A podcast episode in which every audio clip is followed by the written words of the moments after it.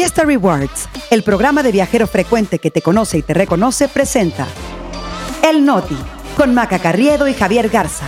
Las noticias para llevar.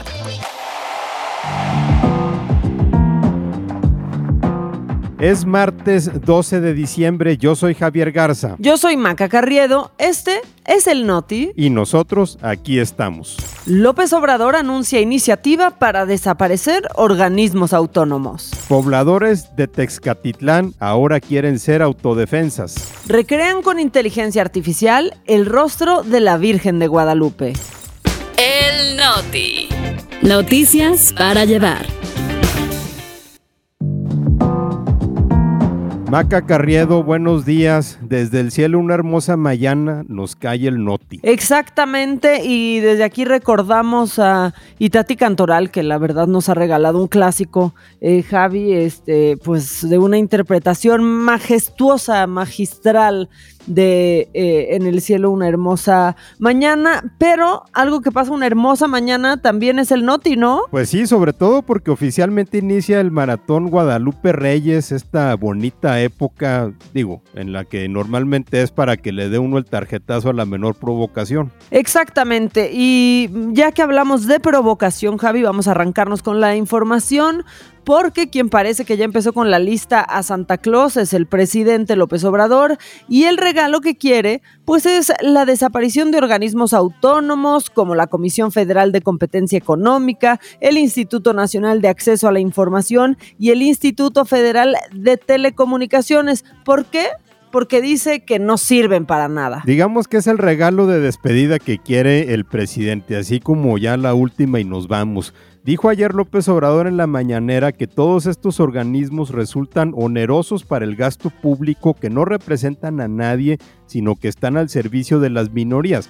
Pero la realidad ya la sabemos, es que desde que llegó a la presidencia pues le ha estorbado el hecho de que no los puede controlar. Lo que yo creo que quiso decir en realidad es estorbosos, eh, Javi, pero a ver, ¿qué significa desmantelar estos organismos? Pues que el gobierno federal asume las funciones eh, como decidir qué información debe de ser transparentada al público o no, cómo se regula la competencia en un mercado completamente libre y cuándo se declara si alguien comete prácticas monopólicas o, por ejemplo, quiénes reciben concesiones para frecuencias de radio o de televisión. O sea, Javi, puras cosas pequeñitas. Sí, cosas como si no tuvieran importancia, ¿no? Sobre todo porque lo, lo que realmente es curioso en esto es que López Obrador quiere desaparecer estas agencias autónomas cuando en las últimas dos décadas muchos de los que hoy participan en Morena y en su gobierno fueron quienes las impulsaron, ¿no? Justamente lo que buscaban era quitarle al gobierno federal facultades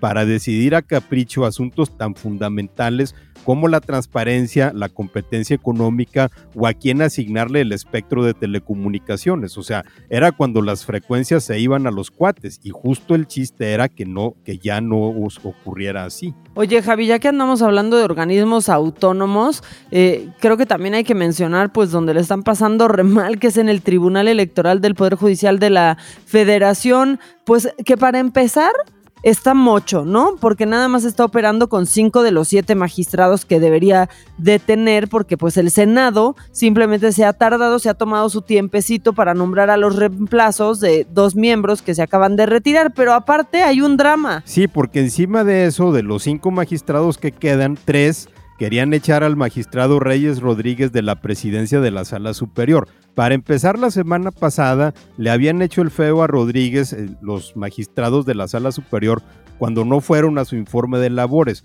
Luego, los magistrados Mónica Soto, Felipe Fuentes y Felipe de la Mata dijeron que Rodríguez debería renunciar. Después dijeron que en realidad no buscaban la renuncia, sino la unidad dentro del tribunal. Total, eh, fue todo un enredo que ayer finalmente en una encerrona tuvo su desenlace. Sí, ya renunció, dice que se va en enero y pues parece que Mónica Soto se está perfilando a la presidencia, aunque diga que no quiere. Esto pues entre temores por su cercanía eh, con Morena, Javi. Por ahí le, tomaron una foto con Sergio Gutiérrez Luna, eh, diputado de Morena, pero el problema pues es justamente el momento en el que todo este desbarajuste está sucediendo, justo cuando empieza la época de, de, más chamba, ¿no? Con un proceso electoral pues súper grandote y súper importante para nuestro país como el del 2024, problemas internos, pues la neta es que hacen que esto no pinte nada bien, o sea, no pinta para que hagan una gran chamba. Claro, justamente cuando el tribunal debería de estar funcionando al 100%, pues bueno, vemos que para empezar no está completa la sala superior y por otra parte pues están todas estas eh, diferencias o conflictos internos y ya es cuando van a empezar a llegarle los asuntos a la sala superior, ¿no? Todas las impugnaciones y todas las revisiones de los registros y de las quejas del INE, en donde la sala superior pues es en la que tiene la última palabra. Ahora nos vamos al Estado de México, Maca, porque hay seguimiento a lo que les contábamos en el episodio de ayer de lo que pasó en Texcaltitlán, esta comunidad donde el fin de semana civiles se enfrentaron contra delincuentes de la familia michoacana, un choque que provocó 14 muertos porque los pobladores pues ya no querían seguir siendo extorsionados por estos delincuentes. Ayer la gobernadora Delfina Gómez se reunió con pobladores del municipio que exigen que el gobierno les dé armas para convertirse en autodefensas, pues porque de plano ya saben que no está nadie para protegerlos. Eh, pues sí están pidiendo que les den, que les den armas, ¿no? Así tal cual, eh, y lo dijeron antes de ingresar a la reunión con la gobernadora morenista, que sí hay gobernadora, aunque ha aparecido poco, también hay que decirlo, Javi, también hubo reclamos fuertes de los habitantes exigiendo pues la presencia total de la policía, ¿no? Pidiéndoles que no sean corruptos, porque pues ya es una petición que le tenemos que hacer a las autoridades, eh, porque lo que dicen los pobladores es que muchas veces las autoridades, pues lo que ya sabemos, Javi, están coludidas con los delincuentes para hacerles más fácil la y de hecho, la razón por la que este conflicto escaló al punto de la violencia y ya de dejar eh, pues 14 personas muertas fue el hecho de que no había autoridad en esta región. Ahora, pese a esta exigencia de que a la comunidad se les den armas, la gobernadora dijo que la creación de autodefensas no es la solución y replicó el discurso de Palacio Nacional, ese que dice que la violencia se va a atender desde las causas y que se va a reforzar la presencia de las autoridades. Eso sí, dijo que las clases en todo el municipio de Texcaltitlán no se van a reactivar hasta que realmente haya condiciones de seguridad. O sea, la gobernadora diciendo, sí les vamos a dar seguridad, pero ahorita por lo pronto no la tenemos. Y la verdad es que el tema de seguridad ahorita, Javi, está en un punto pues crucial, ¿no? En un momento crítico el ayuntamiento eh, suspendió toda actividad civil, religiosa o que amerite concentraciones durante todo este mes de diciembre, donde pues generalmente hay bastantes eh, concentraciones, ¿no? Comenzando con, con el Día de la Virgen de Guadalupe como es hoy. Aparte, anunciaron la creación de un cuartel de la Guardia Nacional en ese municipio. O sea, mira, se crea un cuartel de la Guardia Nacional, no importa cuando escuchen este podcast. Esa es la verdad. De que sirva es otra cosa. Sí, pero eso es eh, lo que siempre sacan como el remedio, ¿no? Que a lo mejor puede llegar a, a, solucionar un problema de seguridad, pero volvemos a lo mismo, es el típico tapar el pozo después de que se ahogó el niño. O sea, las autoridades sabían lo que estaba ocurriendo en ese municipio, sabían de las extorsiones y pues durante meses no hicieron nada. Eh, periodistas cuestionaron fuerte al secretario de Seguridad del Estado de México, Andrés Andrade, sobre si es posible sacar a la familia michoacana del sur del estado. Él dijo que sí, que iban a reforzar las labores de inteligencia. Lo que no dijo es por qué hasta ahorita no habían podido sacarlos y por qué la familia se seguía moviendo libremente. Y el presidente López Obrador presumió en la mañanera que ya se enviaron 600 militares a Texcaltitlán, que ya se, están investigando las causas del enfrentamiento. La verdad es que fueron muy evidentes, pero igual, mandar más soldados a un punto de conflicto es, no importa cuando escuches esto. Exacto, parece que es la especialidad de la casa y estar orgulloso por ello, no estar orgulloso por su efectividad. Ahora damos paso a la sección cosas que se pueden hacer para que las aerolíneas se larguen del aeropuerto de la Ciudad de México. Y en esta eh, nueva entrega, bueno, pues vamos a hablar de estos aumentos a la tarifa de uso aeroportuario, esa que estamos pagando todos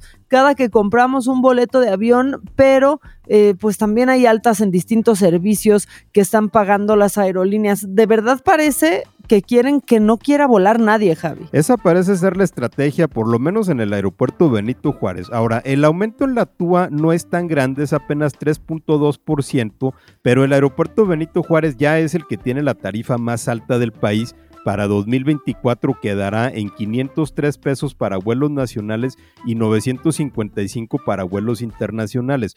Pero el verdadero problema, según la Cámara Nacional de Aerotransportes, son los aumentos en otras operaciones. Esas sí vienen fuertes. Exacto, son justo los servicios que no se le cobran eh, directamente al pasajero, pero que su costo, este, pues sí es trasladado al consumidor final, este, básicamente. ¿Qué son? Bueno, las tarifas de aterrizaje, el uso de plataformas para embarque y desembarque, esas que nunca hay disponibles, este, y por lo cual a veces tardamos hasta una hora en bajar de un avión, por ejemplo, Javi.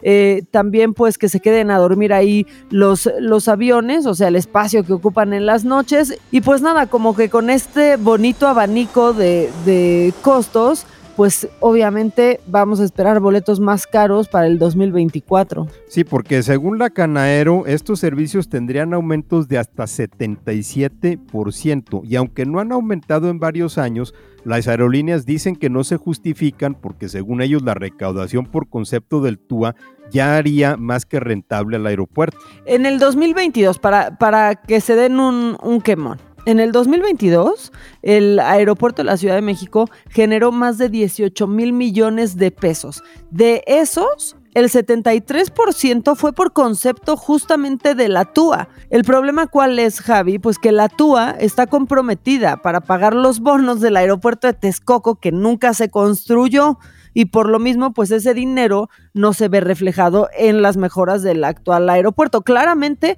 no se ve reflejado, Javi. O sea, hay piso desprendido, hay goteras, las bandas no sirven, nada funciona porque era un aeropuerto al cual pues ya no se le iba a hacer ningún arreglo, no se le hizo nada por años porque ya no iba a existir. Y ese ha sido justo el cuestionamiento tanto de aerolíneas como de pasajeros, ¿no? Que decir, ¿cómo es posible que el Benito Juárez se mete carretadas de dinero en concepto de tarifas pero tiene ese, ese deterioro, ¿no? Y eso es porque las, la recaudación se está yendo a pagar otras cosas. Ahora, los aumentos llegan después de que la Secretaría de Marina, que ya asumió el control del Benito Juárez, ha recortado las operaciones. Eso hizo que se movieran más vuelos al aeropuerto Felipe Ángeles y pues lo, lo que se espera también es que con estos aumentos más operaciones se trasladen hacia allá y en teoría en vuelos más baratos. Y tenemos el otro lado de la moneda, ¿no? Este, el patito feo, el AIFA, que nos presume pues una TUA mucho más barata y que sí, que es la mitad de lo que se cobra en el Benito Juárez, pero pues para el 2024 ya le llegó su primer aumento que va a ser de 8%. Javi, pero pues ni así, ni así está eh, me voy a escuchar muy pocha, pero ni así está en el top of mind de los viajeros en nuestro país. No, y ni de las aerolíneas, porque ni con todos los apretones que les han metido les ha hecho más atractivo irse a operar al AIFA. Vamos a ver si este año ya por lo menos terminan el tren que dicen que va a resolver el problema de, de llevarle más pasajeros, aunque yo tendría el pronóstico reservado.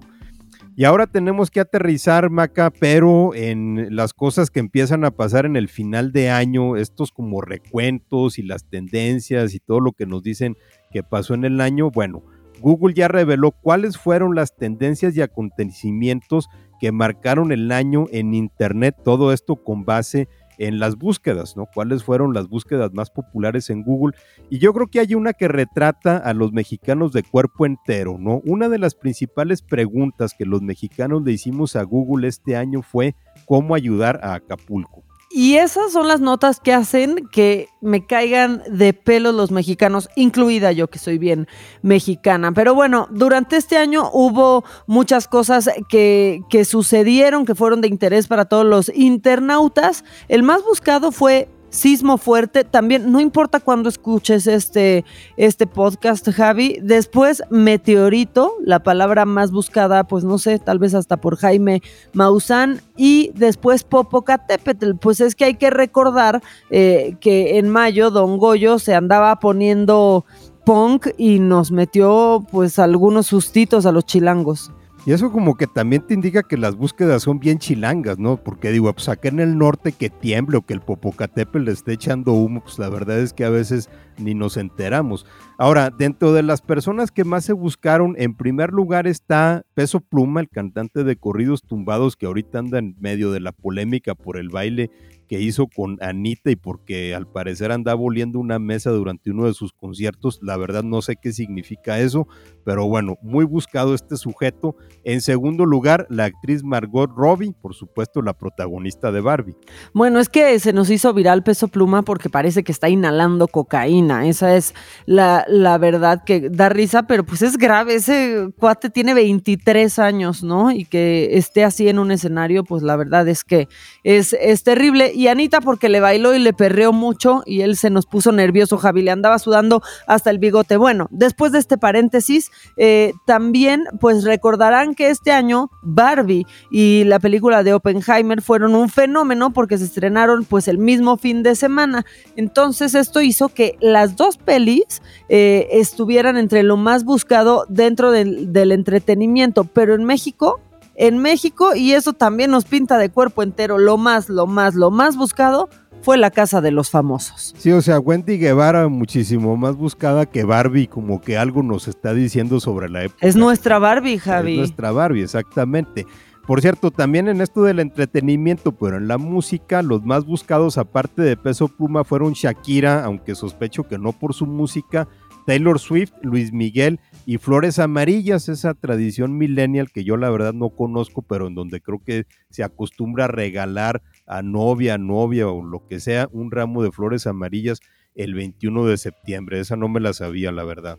No, yo no, sí me la sabía, pero no le agarro el gusto. Y bueno, a nivel mundial, evidentemente, pues la guerra que está sucediendo en este momento entre Israel y Hamas, esa encabezaba las tendencias este, de noticias este 2023 y pues evidentemente iba a estar ahí en los primeros lugares este acto terrorista de Hamas en Israel. Ahora, Javi, según los datos globales de Google, eh, seguida de consultas relacionadas con el sumergible con destino al Titanic. O sea, están haciendo ahí como el 1-2 que implosionó en junio. Yo sentía que eso fue el año pasado, eh, pero no. Y después de eso están los terremotos que fueron súper devastadores en Turquía y en Siria. Y esto pasó hace tantos meses que sí se siente que fue pues el año pasado, ¿no? Pero no, aquí fue en el 2023. La verdad es que sí, las noticias este año fueron muy vertiginosas o a lo mejor así lo parecieron.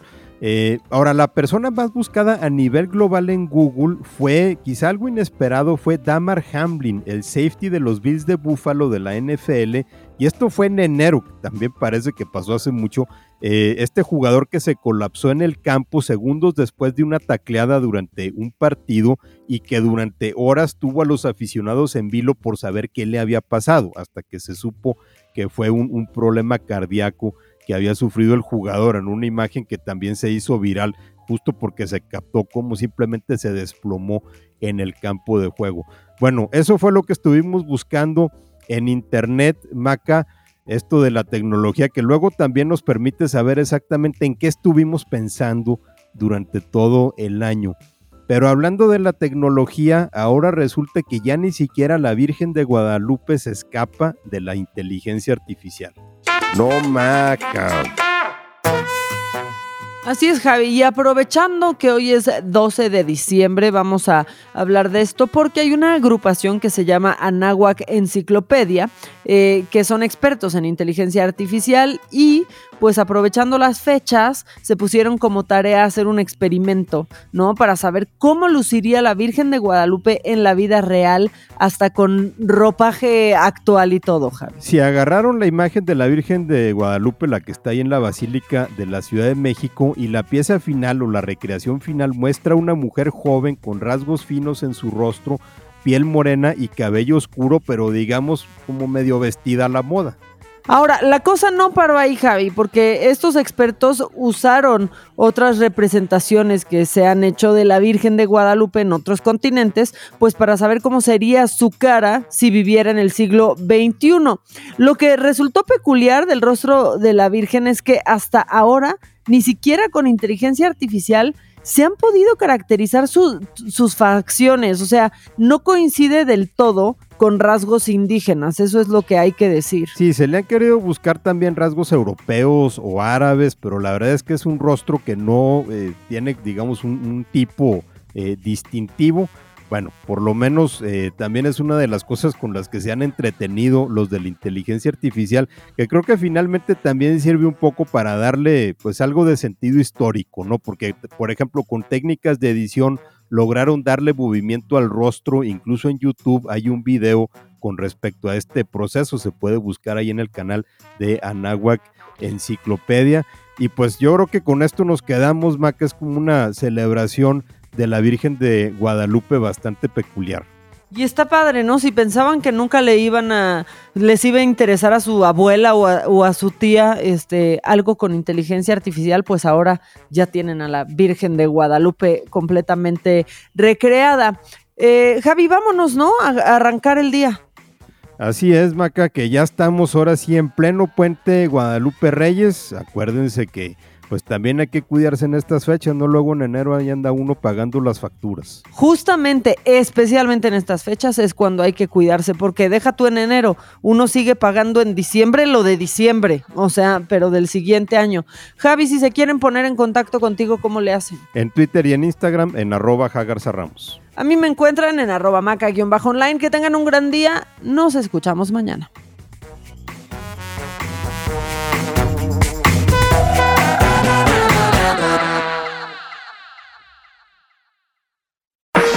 Experiencias exclusivas en eventos, conciertos, obras de teatro y más, gracias a Fiesta Rewards Invita. Fiesta Rewards presentó El Noti con Maca Carriedo y Javier Garza. Noticias para llevar.